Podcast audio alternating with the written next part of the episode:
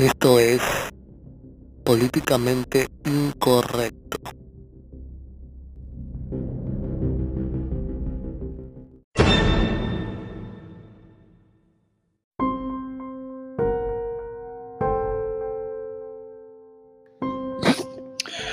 Bueno, señores, esto es políticamente incorrecto. Temporada número 2, aunque la temporada 1 fue corta y se interrumpió la cantidad de capítulos y la grabación, ya digamos que me he organizado para que esto sea un poco más constante. Y espero que nos mantengamos conectados. Una nueva realidad. Eh, cuando estábamos hablando anteriormente, nos encontramos en todo el movimiento previo a las elecciones presidenciales. Eh, nos estamos viendo hoy 22 de enero nuevamente, luego de un break bastante largo. Debo confesar que había pensado en desechar el proyecto, pero más bien creo que son tiempos eh, necesarios eh, o bueno, son tiempos que hacen que sea necesario que estos espacios sigan existiendo. Porque si nos callamos la boca, el enemigo cumple su cometido. Segundo día de la administración de Biden. En el primer día el libreto zurdo empieza a funcionar como siempre ha funcionado como por lo menos en los últimos rastros, había sido muy evidente ese guion, que lo habíamos podido seguir el paso y habíamos podido leer un poco qué era lo que iba a suceder. Eh, y empezamos a ver la, el ataque y el movimiento de la administración nueva, sobre todo lo que el presidente había dejado hecho, el presidente Trump, el presidente anterior. Pero sobre todo lo interesante es cómo empieza a mutar el discurso de los medios de comunicación masivos. Es interesante cómo hace seis meses, en medio de la pandemia, este, se destrozaba cualquier acción que el presidente tomara. Incluso el mismo Biden decía hace eh, más o menos en hace como seis meses exactamente, según lo que estoy viendo acá en Twitter, decía, tenemos ocho meses en medio de la pandemia y Donald Trump eh, sigue sin tener un plan, este, el virus está, el virus no está bajo control. Yo lo haré. El día de ayer, Biden sale diciendo, eh, no hay nada que podamos hacer para cambiar la trayectoria de la pandemia en los siguientes meses. Entramos con el libreto de entrada, sin ningún tipo de vergüenza. Somos inútiles y venimos a robar. Ese es el libreto. Un libreto que eh, inicia con un duro golpe a la economía y a, los, o a planes que eran importantes económicamente hablando, como la construcción de esta línea de oleoductos, este, la cual pues ha detenido el señor eh, Biden en su intento por complacer a los progres. El Keystone XL Pipeline ha sido suspendido. Alrededor de 120.000 trabajos se han perdido. Día 2. Segundo ataque los a, la, a, la, economía, a los trabajos. ¿Por qué? Por complacer. Por complacer la dialéctica de los de los progresistas de esta generación de inútiles funcionales que cree que porque nacieron con internet lo saben todo, pero siguen viviendo con sus padres. Algunas órdenes ejecutivas eh, que están apegadas a este discurso eh, para complacer a este grupo de personas no es más que volver al Acuerdo Climático de París. Este, lo cual pues básicamente es un costo y una pérdida de dinero absolutamente ridícula. Eh, volvemos a interactuar con la OMS y bueno, se crea un puesto nuevo de coordinador en respuesta a la pandemia. Empezamos a crear cargos.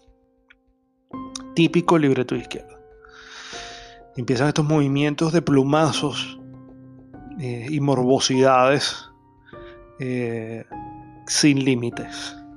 Empezamos a, a darle la razón al que siempre la tuvo.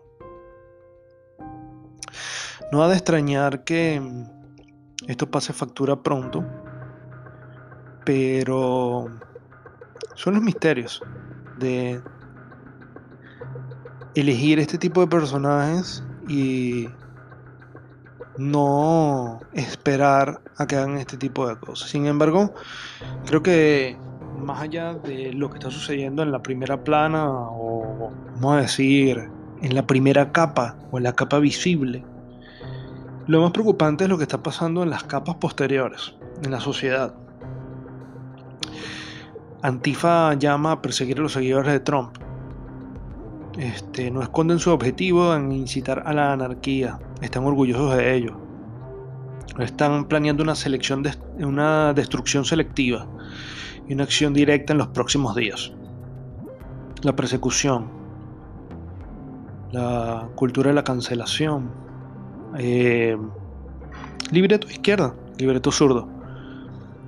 Eliminar al disidente. Por eso los que nos encontramos en el bando contrario no podemos aflojar en la lucha que estamos liberando. Porque el enemigo es implacable. El enemigo no nos va a perdonar.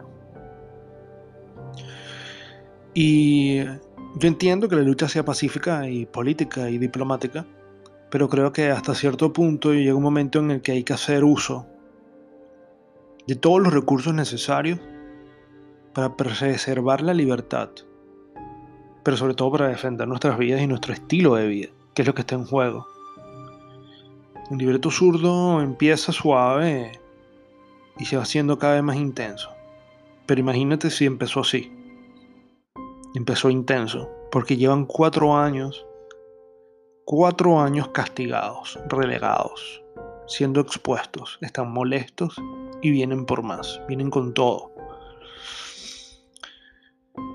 Es algo para reflexionar.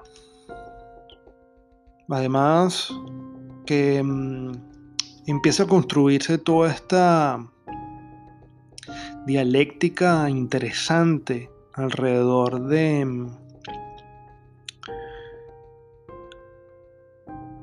todas estas acciones que han llevado a cabo los últimos meses las redes sociales y es que mm, más allá de sea cual sea la facción del poder que está que estará gobernando porque probablemente eh, la apuesta que puedo hacer es que Joe Biden no durará mucho porque realmente creo y, puedo apostar a que a quien desean tener ahí es a la señora Kamala. Em, y desde esa perspectiva, pues veo que las redes sociales tendrán muchísimo más, eh, eh, mucha más estrategia para crear los discursos para los progresos. Porque Biden no es un personaje simpático para esta generación, pero la primera mujer presidenta eh, de colores, de colores varios, porque ahora está multirracial que no se sabe de qué raza es. Este es un personaje que es evidentemente mm, pintoresco y afín con el discurso de el lumpen progresista. Y bueno, por ahí van las cosas, ¿no? es probable que, eso, que ese sea el objetivo, el libreto zurdo. Pero hablando de las redes sociales, y además de entender que se podría hacer un discurso excelente con lo cual posiblemente se elimine al personaje muy pronto, por muchas razones, las cuales no voy a conversar hoy, pero sabemos que todavía el tipo no está certificado. Y además sabemos que hay una pugna entre los dos poderes eh, que estamos combatiendo, que son el globalismo este, en su forma europea y el comunismo chino, o el comunismo capitalista chino. Em, ya veremos cuál de los dos es el que se queda con la silla.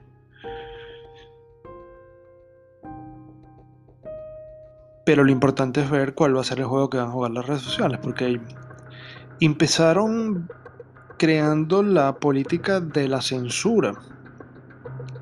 Pero al parecer, Facebook está empezando a bajar muchísimos grupos de izquierda radical de las redes sociales, lo cual no es ningún problema, pero empieza a mostrar un síntoma preocupante.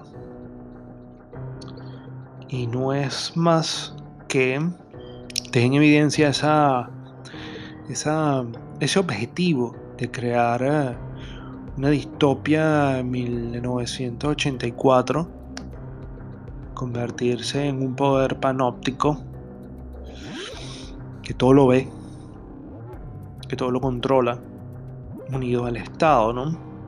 Ojo y cuidado, el Estado en cierto momento no les da un batacazo a los dueños de estas tecnológicas y se termina quedando con el arma de control, ¿no? Con la data, con la infraestructura. No lo sé. Puede ser. Vamos a ver. Sin embargo, mm, algo positivo que debemos sacar y si nos buscan, si ven este, la otra serie de informativos que estoy sacando en YouTube, que no van a tener nada que ver con este, este va a ser solo audio y va a hablar de lo mismo, política, pero en el otro vamos a tocar también otros temas. Los voy a llevar por separado, no voy a mezclar lo de allá acá y lo de acá allá. Así que me van a tener que visitar en ambos lados si quieren enterarse de las otras cosas. Allá me pueden buscar como Joaco de Professor. Este, ella estaba hablando de que es importante que tomemos en cuenta que debemos tomar acciones. Debemos tomar acciones porque no podemos caer en el error que criticamos de, de estas personas de la ideología contraria que tienen ese pensamiento dependiente del Estado, este complejo mesiánico. Porque si no, eh, estamos, ¿qué es lo que estamos criticando? ¿Mm? No podemos nosotros caerle lo mismo. Si Trump salió de la jugada, pero la batalla no ha terminado, apenas empieza. Lo que acaba de suceder es apenas una fractura en el círculo del poder. Para que esta fractura se haga más eh, grande y termine de romper ese círculo, ¿ok? Hace falta que sucedan más cosas. Pero por una grieta empieza a reventarse la represa. Eh, el caos que ha recibido la administración Biden es increíble, no por la mala gestión del presidente, porque numéricamente y a nivel de data no fue una mala gestión, pero sí sí deja un caos que fue el caos que generaron ellos para poder sacarlo, para poder construir toda esta narrativa que, les permitiera a ellos pues usurpar ese poder que ostentan actualmente. Y lo que hablaba en el otro, en, YouTube, en el otro programa, es que es importante que conectemos con la acción. Y en el próximo segmento vamos a hablar sobre la guerra memética uno de los objetivos que deberíamos llevar a cabo, todos cada uno de nosotros como un granito de arena que ayude a contrarrestar al enemigo.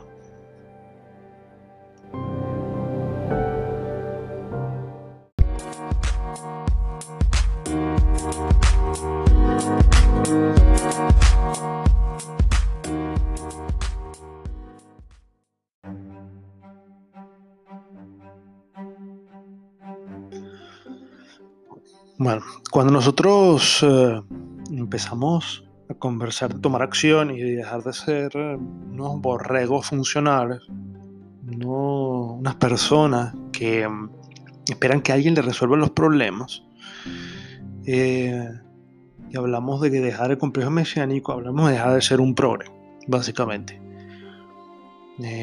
no podemos ser lo que criticamos, debemos ser un poco más, ¿no? Porque si no, ¿para qué estamos en la lucha? ¿Para qué nos amargamos? Para eso entonces dejamos que todo fluya y esperamos a que los acontecimientos decanten en la creación de ese gran hermano, de ese gran estado que controla todo.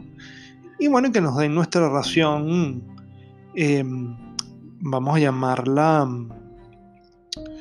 eh, democrática de pobreza, donde todos, ahí sí vamos a ser iguales.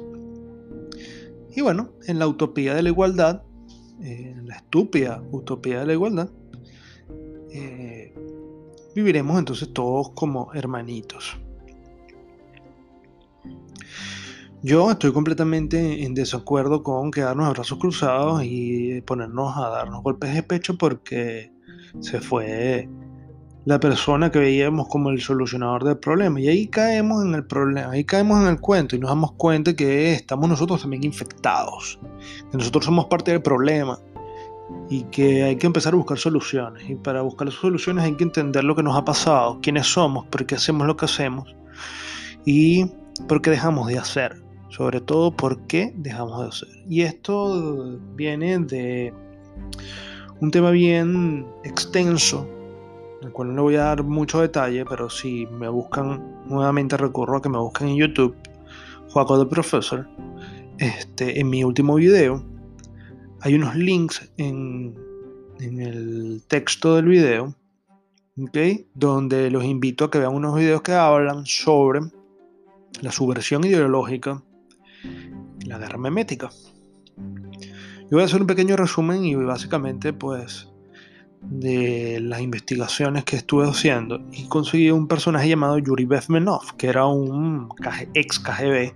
Y Yuri Bezmenov dice que en algún punto, en, medio de la Guerra Fría, se empieza a transformar eh, la guerra y se empieza a diseñar un estilo de guerra psicológica que eh, permitiera infiltrar a la cultura contraria utilizando em, la permeabilidad del sistema.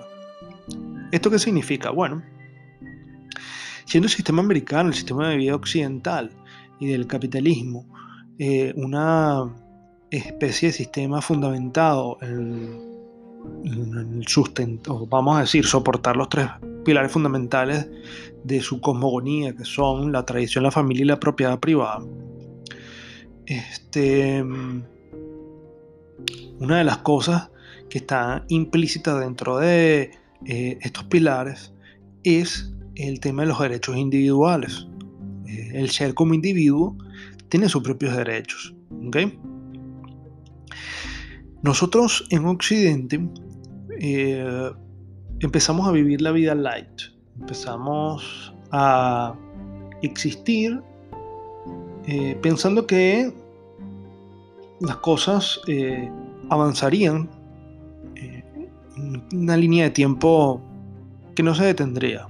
Un concepto del tiempo lineal, como el que nos vendieron en Volver al Futuro o en otras películas como en Terminator, que no están, sino, ¿qué te digo erradas? Sino asquerosamente equivocados ese concepto del tiempo. Pero es que ese era el mensaje y el juego que querían que nosotros eh, aprendiéramos. ¿Por qué? Porque el tiempo lineal les permite a ellos que se instale el germen del progresismo, que no es más que la visión de que el futuro siempre va a ser mejor que el pasado y que el pasado es lo viejo y lo viejo hay que dejarlo atrás. Entonces, básicamente,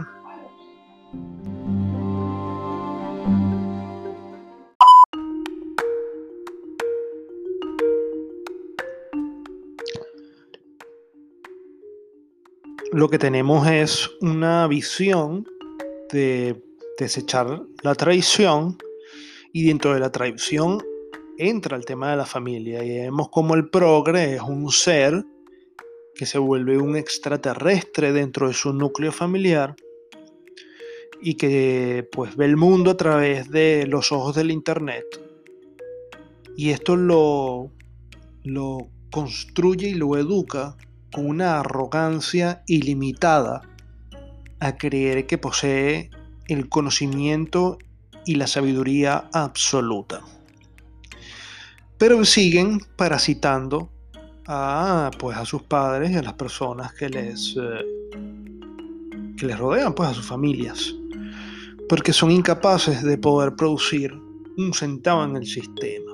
Porque no tienen las herramientas, porque son débiles mentales, porque tienen complejos, porque tienen baja autoestima, cosa que no es culpa de ellos, sino culpa de unas acciones que tienen años sucediendo, que pertenecen a un tipo de guerra que acabamos de mencionar llamada la guerra memética, que fue una de las formas en las que estos eh, supergenios de la maldad de la Unión Soviética específicamente los de la KGB, em, digamos que crearon para, para tratar de, lograr el objetivo. El objetivo de la Unión Soviética que era subvertir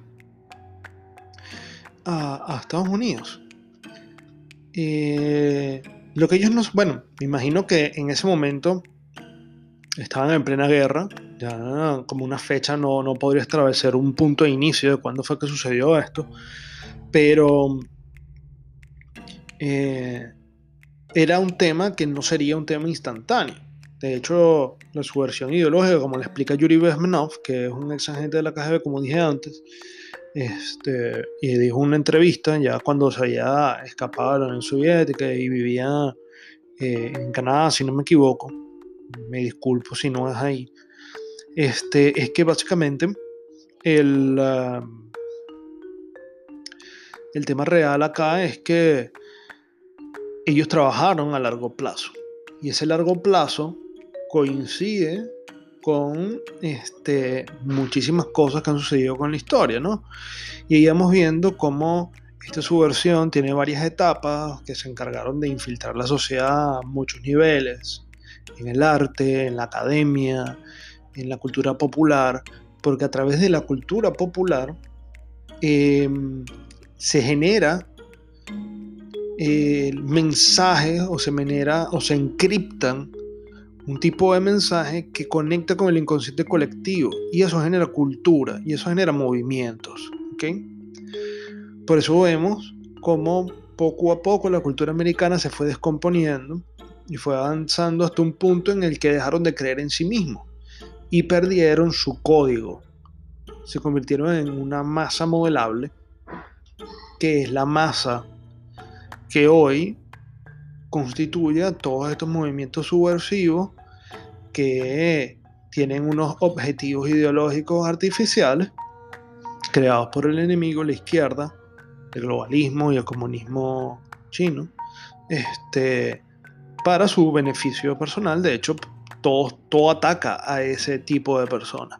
Y en medio de su versión lo que se buscó fue de desempoderar al ser humano, de desconectarlo de su capacidad para generar ideas, de, mm, digamos, em, utilizar ese, ese germen de la lucha de clases, que genera envidia, rencores, que hace que las personas que tienen poca capacidad analítica saquen conclusiones muy aceleradas. Y esas, esas conclusiones muy aceleradas eh, decantan en temas como, eh, pues, los, somos pobres porque los ricos, eh, la gente de poder es mala, el dinero es malo, y el Estado tiene que ayudarme y es su responsabilidad y eh, entonces yo voto por la izquierda porque la izquierda me da y la izquierda me va lo bonito. Y ese fue el, el objetivo, ¿no? Construyeron toda esa dialéctica para poder tener una masa crítica que diera votos, pero a ellos no les interesa esa masa crítica. Y esto responde muchísimo a lo que comenté en el segmento anterior de cómo las redes sociales se pueden convertir en un arma de doble filo, porque ellos estaban hasta hace poco celebrando el veto y la censura, y viene Facebook y empieza a, desmantelar movimientos y grupos de izquierda, que son los movimientos que le dieron al voto, son los movimientos que eh, votaron a favor de ellos y que no ganaron, y lo tenemos muy claro, pero que son tipos que son anárquicos y rebeldes y que no creen en nada. Y ahora son un problema, y son un problema porque ellos los convirtieron en problema. El tema está en que eh, el nivel de subversión ha llegado a tal punto en el que ya no hay credibilidad en el sistema, más que fue parte del trabajo que se venía a hacer de parte del presidente Trump. Y ahora tenemos entonces este caos. ¿Qué tenemos que hacer nosotros? Y aquí viene toda esta explicación que podrán profundizar de manera mucho más em, pro, por decirlo de algún modo, de los videos que dejé en el último video de YouTube. Este, pues básicamente entender lo que es la guerra memética y es entender de que, bueno, eh, si los soviéticos pudieron construir un sistema en el cual ellos pudieron subvertir la cultura popular occidental a través del meme, de un logo, de un mensaje encriptado, de un mensaje sencillo, de un mensaje eh, bajo cuerdas, utilizando una inteligencia muy básica pero que tiene mucho poder, que es el sarcasmo y la burla. Entonces, eh, nosotros podemos hacer lo mismo. Y ellos, ellos lo utilizan y ellos tienen laboratorios, además de a esto se le anexan temas como las fake news, los laboratorios de fake news, el 2 más 2 es igual a 3, que son técnicas de guerra psicológica, eh, de, digamos, construir eh, discursos que sean difíciles de desmantelar, porque hace que la gente tenga que ir punto a punto argumentando para entonces después poder extraer y en algún punto meter eh, y descubrir que ahí hay algo que no funciona, que es lo que está subvertido, entonces em, resulta muy difícil competir contra esto. Y ahí vemos cómo ellos han articulado un buen ejército de trolls en Internet, pero nosotros no somos pocos, como dicen por ahí algunos de los youtubers, eh, o bueno, no son youtubers, investigadores que tienen videos en YouTube que yo sigo, como Federico Bocanera, que se los recomiendo para que se ilustren eh, de manera magnífica, magistral, con, con un conocimiento brutal. Este, y él dice que no somos pocos y tampoco somos muchos.